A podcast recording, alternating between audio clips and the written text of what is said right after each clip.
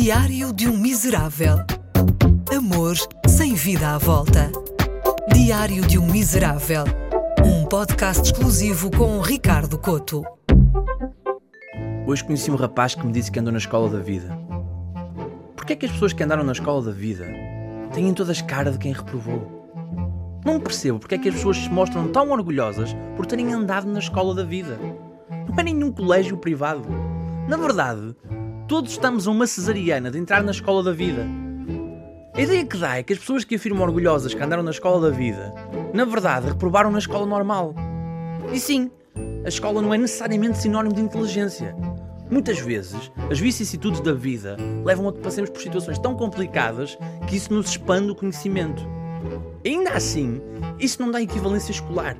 Ser atropelado não conta para a média do ensino superior. Eu sei qual é a ideia por trás do conceito de escola da vida. É o conhecimento da realidade em vez do conhecimento formal, meramente científico. Isso quer dizer que em vez de matemática, as pessoas aprendem fiado e outras formas de adiar pagamentos? É que eu sou trabalhador independente e a andar derem 700 mocas porque o meu empregador anda há dois anos a dizer que não tem tempo para ir ao banco. A língua portuguesa substitui-se por introdução à linguagem nas redes sociais, é que há diferença. Na vida real, eu percebo tudo o que a minha tia diz, mas no virtual não percebo patabina. Como é, Ricardo? Reticências, reticências. Teu irmão, lembro-me. Beijo, reticências, reticências. Beijo, reticências. Beijo grande, reticências.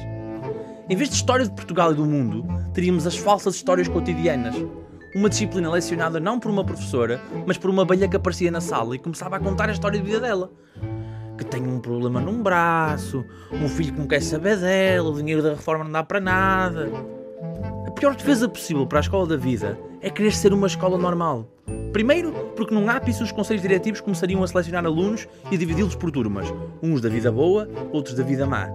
Depois, a escola estaria muitas vezes fechada por causa das greves.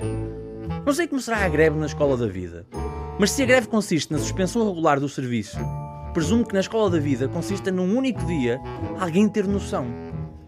No meio disto tudo, a coisa mais fácil acabaria por ser as notas. É que se a escola da vida imitasse a realidade, teria obrigatoriamente a disciplina de chico espertismo, uma espécie de filosofia para labregos, onde pessoas não habilitadas para discutir um assunto mandam bitites à mesma. Isso criaria defesas para o momento da avaliação. Além do mais, a escola da vida traria uma maior humildade ao momento da autoavaliação. É que ninguém está contente com a vida que tem. Ricardo, como avalia a sua vida? Vai andando. A Escola da Vida é a instituição escolar portuguesa com mais estudantes. A sorte é que o mercado de trabalho consegue absorvê-los. São os estudantes da Escola da Vida que profissionalmente trabalharão no verão e apenas para o bronze.